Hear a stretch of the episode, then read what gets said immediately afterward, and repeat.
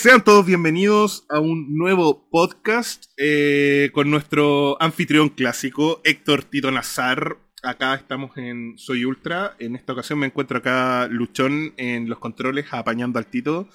Eh, vamos a hacer un. Tenemos ganas de hacer una serie de podcasts bastante directos, bastante a la vena con el Tito, en donde nos queríamos concentrar principalmente en hablar temas que no se están tocando últimamente y sobre todo para darle una vuelta a cosas que llevamos pensando meses desde los últimos podcasts que grabamos, sobre todo que estén relacionados con ciclismo.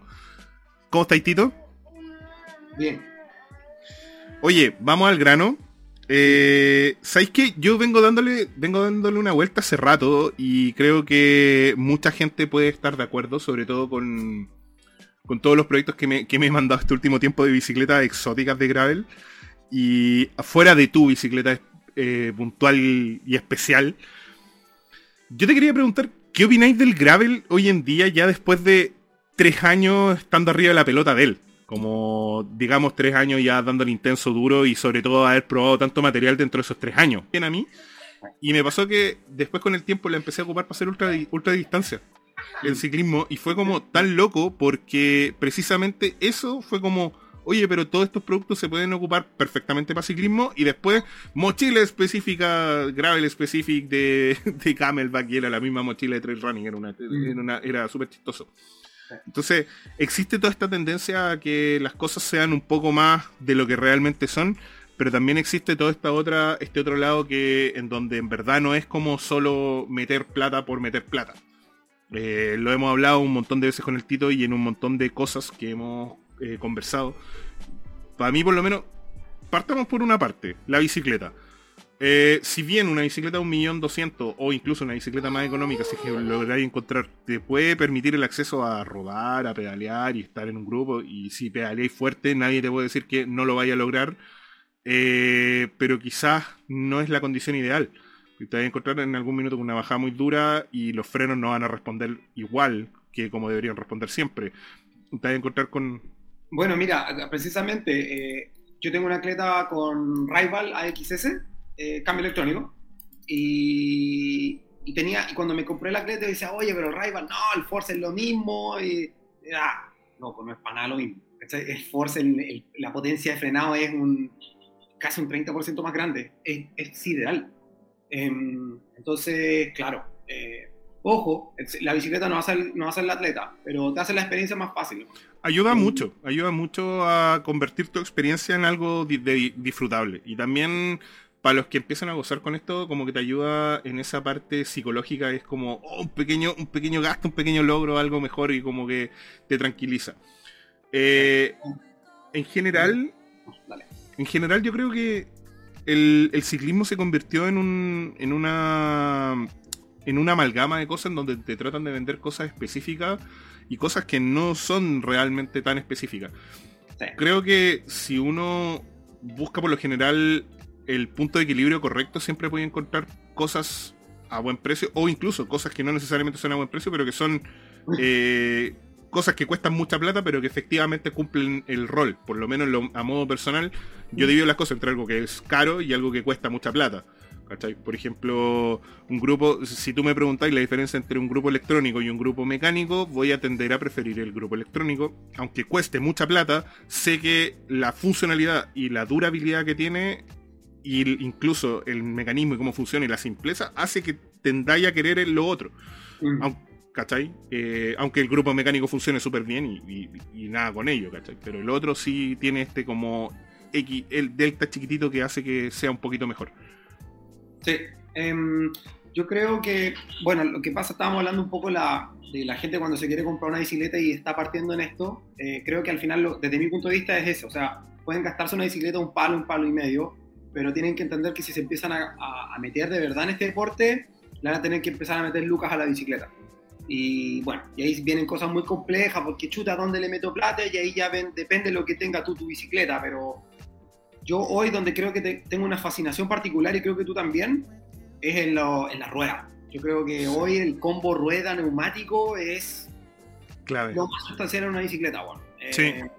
Y para mí la fascinación absolutísima es el ancho interno de la llanta. Creo que ahí es... hay, harto, hay harto para conversar ahí, pues.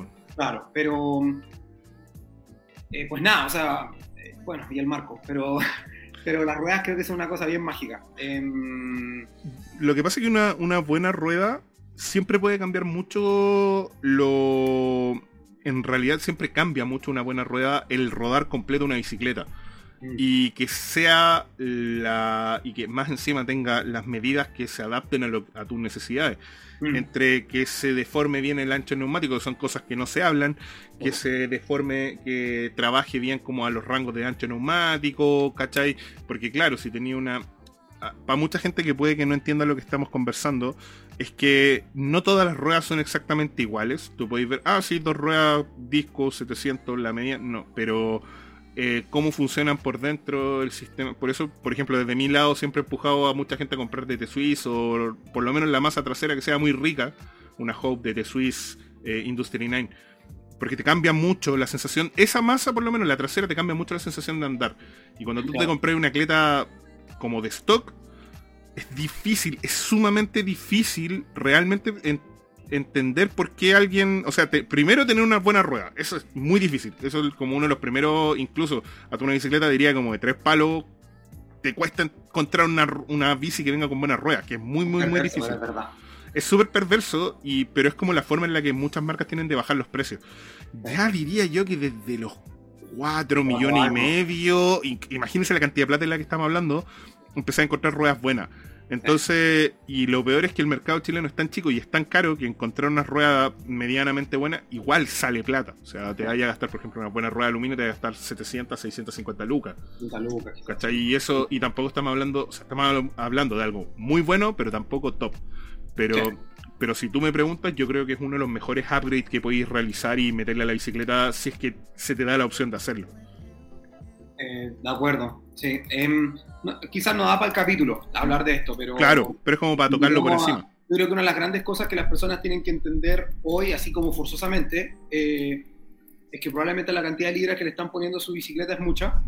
Entonces lo que deberían hacer es desmontar el neumático, medir con una cosa que se llama pie de metro el ancho interno de la llanta y después meterse en un sitio web. A ti te gusta el de Silka, a mí me gusta el de SRAM. No sé cuál es, pero si ponen SRAM Tire Pressure en, Google, te sale al tiro un sitio web y ahí tienes que llenar cuánto pesas tú, cuánto pesa tu cleta, qué ancho interno es la, de tu llanta, eh, qué tipo de carcasa neumático tienes. Y bueno, para la gente que sepa, existen las carcasas duras, media y blanda, por decirlo algo así. Claro, como. El neumático es normal, eh, y así, o dura. Claro. Eh, en algún episodio podemos hablar de los TPI, qué sé yo, pero el punto es que, y ahí, en base a todo ese chanchullo, un montón de, eh, te va a salir cuánta presión le tienes que poner al neumático adelante y el neumático de atrás, y, va a ser menos que probablemente las 80, 70 libras que le estéis poniendo. Sí, yo recuerdo haber visto una entrevista que le hicieron al CEO de Silca, que un tipo, es como un ingeniero aeroespacial y se dedicó básicamente a este tipo de cosas con, con los neumáticos, y el tipo era el el inflador de neumático oficial de Peter Sagan para la pared Roubaix. Básicamente ese era uno de sus trabajos en, la, en el Pro Tour. Y el tipo tenía que saber exactamente cuánta era la presión de aire que tenía que ocupar y tenía que llevar la máquina específica para inflar a esa presión real. O sea, si el tipo decía, este neumático está a 67,3 psi, esa es la presión que él tenía que entregar y darle al corredor ese día. Claro. Eh, considerando que son millones de dólares los que hay detrás de una victoria en una carrera así. Detalle. Eh, el tipo hizo una fórmula, en la entrevista decía básicamente que él tenía un... Él hace un tour por Estados Unidos, como por promocionando su marca, con, el, con un camión que se llama el inflador de neumáticos.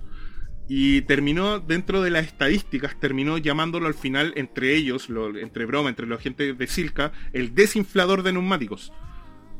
Porque finalmente el tipo era, era una de las cosas más importantes. El tipo terminaba bajándole la presión de neumático a todo el mundo. O sea, le bajaban en promedio entre 15 a 20 PSI. Tú anduvieras en ruta, anduvieras en gravel, anduvieras en mountain bike. En mountain bike era mucho menos, pero normalmente le bajaban 5 PSI. Y en mountain bike igual es harto, sobre todo porque los rangos son mucho más cortos. En gravel los tipos terminaban bajándole 30, 35 PSI a algunas personas. O sea, alguien estaba rodando con las mismas presiones cercanas a las de una bici de ruta y le decían, eh, oye, anda así. Y al principio todo el mundo le decía, oye, es que voy más lento. Y después, claro, terminaban sacando sus tiempos en los mismos circuitos, los mismos sectores. Y eran 20-25% más rápido. Entonces es una de, de las cosas siempre que recomendamos, por lo menos yo, que un upgrade eh, sin, sin costo, es solamente una pequeña inversión de tu tiempo, mm. bájale la presión a los neumáticos y de verdad vaya a rodar, sentir que ese rodaje es mucho mejor. Incluso vaya, vaya a depender mucho menos del dibujo de los neumáticos. Mm. A rodar con un neumático un poquito más liso, incluso dependiendo de las circunstancias.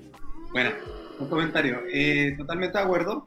Y creo que para terminar el capítulo de estoy entrando, no quiero gastar plata, y al después, ok, sabes que tengo una cleta de tres palos y medio y como que, eh, ¿cuál es la bicicleta perfecta? Eh, para variar eso no existe. En el fondo, ¿cómo decirlo? Es para cada uno, ¿no? Cumple una necesidad diferente acorde al momento. O a cada atleta, ¿no? No sé cómo explicarlo. Yo creo que cumple una necesidad para cada usuario y en los donde ande y cómo ande y qué es lo que hace. Creo que, creo que va un poco por ahí. Yo creo que en realidad una, la bicicleta perfecta de Gravel hoy en día, eh, en Chile por lo menos, hay un par de cosas que sabemos que, son normales. Y hay, un, y hay un problema más o menos grande, que por ejemplo cuando tú te compras una atleta de 3,5, de 3 millones, ¿cachai? O de 2,8 millones, ya 4 millones incluso, no te encontrar realmente todo lo que tú necesitáis. O sea, en verdad, no, no, no, es súper perverso y es súper triste y es súper fome, pero, pero la industria no te va a ir a solucionar todo, todo lo que tú necesitáis. Entonces ahí ya cabe eh, considerar, eh, no sé si el upgrade, pero sí la adaptación de la bicicleta. Por lo menos con el Tito creo que estamos más o menos de acuerdo en otra cosa, que es que uno de los aspectos principales es la buena elección de la talla y el ajuste de la bicicleta a ti. Y es algo que de, de primera no es algo tan caro. Eh, como para decir, ¿sabéis qué? Es que inalcanzable. Creo que es lo primero después de comprar una bicicleta de cualquier tipo incluso.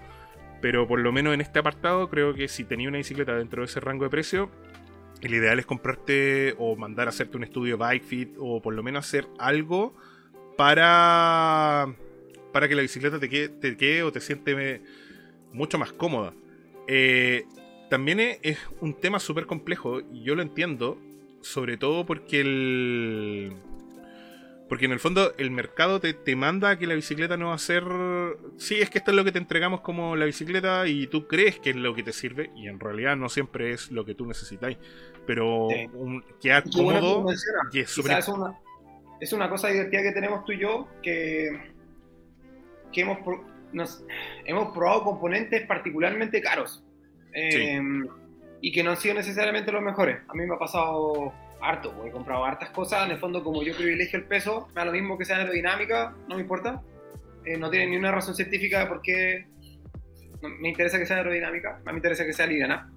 Y por lo tanto siempre pruebo cosas así y me ha pasado que la, no lo he podido tolerar. En el fondo no, ¿sabes qué? Eh, no sé, la geometría, la forma, da lo mismo. O sea, no porque te estés comprando necesariamente lo más caro significa que es lo mejor de lo mejor porque en el, la construcción de un manubrio, que fue una de las cosas más traumáticas que he vivido, sí, me acuerdo. el liviano más barato que había, el 4 del Super Guiaya del 3T, y bacán, es demasiado más liviano que la media de cualquier manubrio que hay en el mercado, pero la forma del manubrio a mí no me pudo acomodar, ¿cachai? No, no. y me tuve que ir a un... Después tuve un Envy, también carísimo, y también tenía demasiado flare, flare es abertura y después me terminé comprando un Easton, que ha sido el mejor manubrio que hay, que lo encuentro relativamente pesado, pero es el que me sirvió.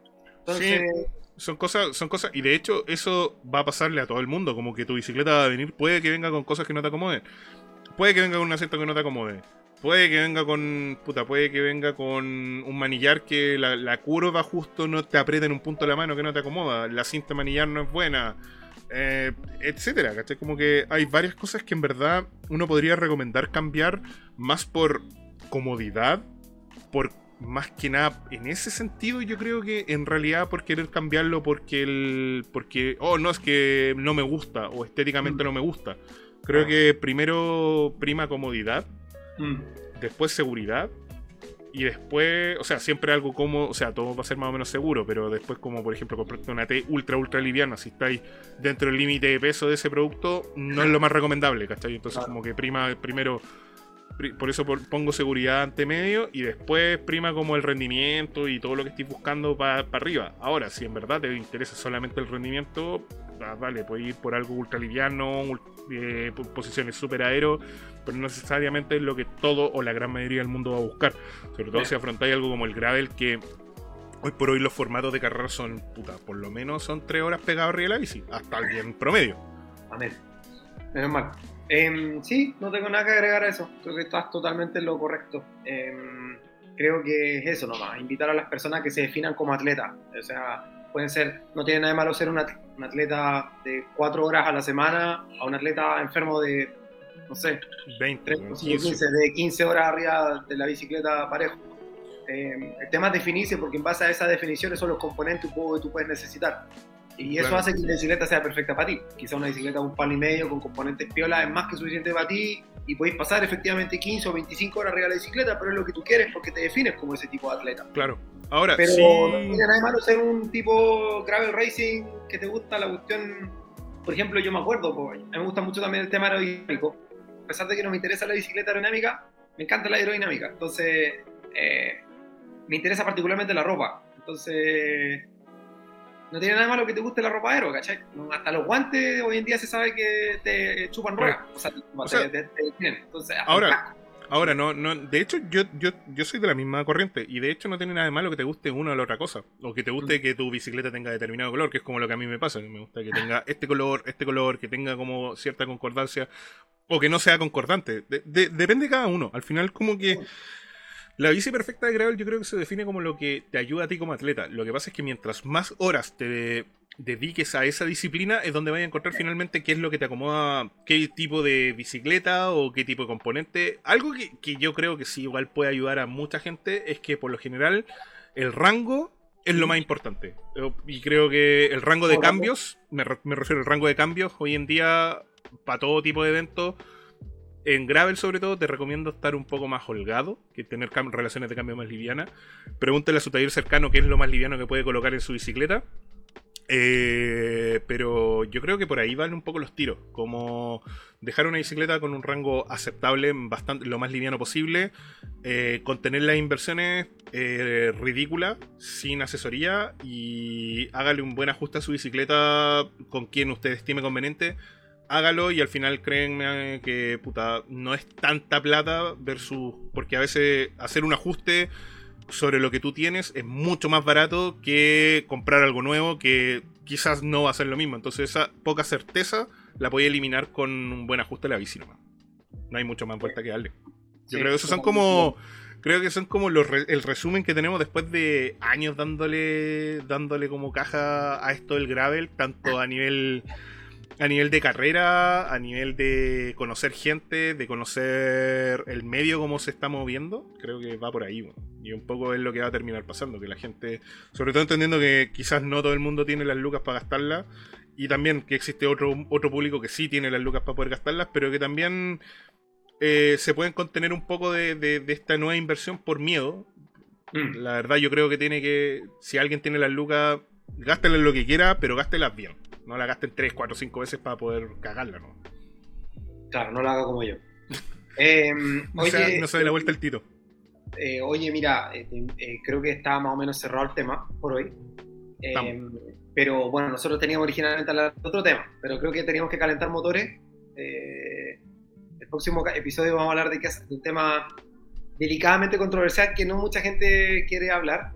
Y creo que tú y yo lo tenemos súper analizado porque nos gusta velar. Sí.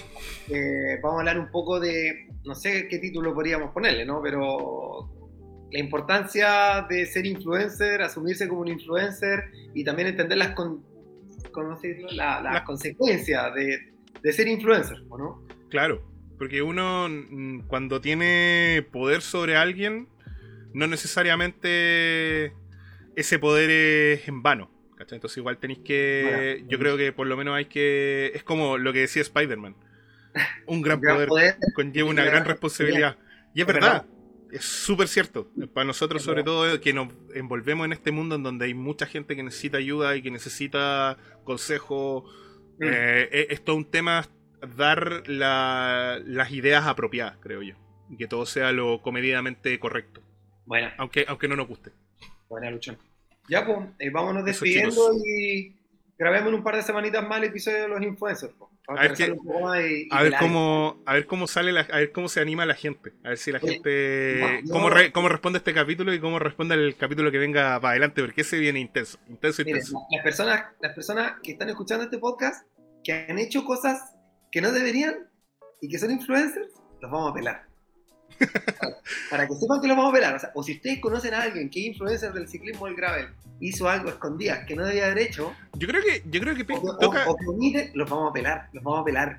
Yo creo que toca a más que la gente que solamente ha hecho en el gravel. Yo creo que a toda gente que, a todo influencer de todo tipo de disciplina que esté escuchando esto o que conoce a algún influencer. El gravel está muy bueno, o sea, estoy de acuerdo, el gravel está bueno, porque el gravel, por alguna razón muy misteriosa, o sea, no misteriosa, pero relativamente misteriosa, tiene un movimiento social político muy fuerte.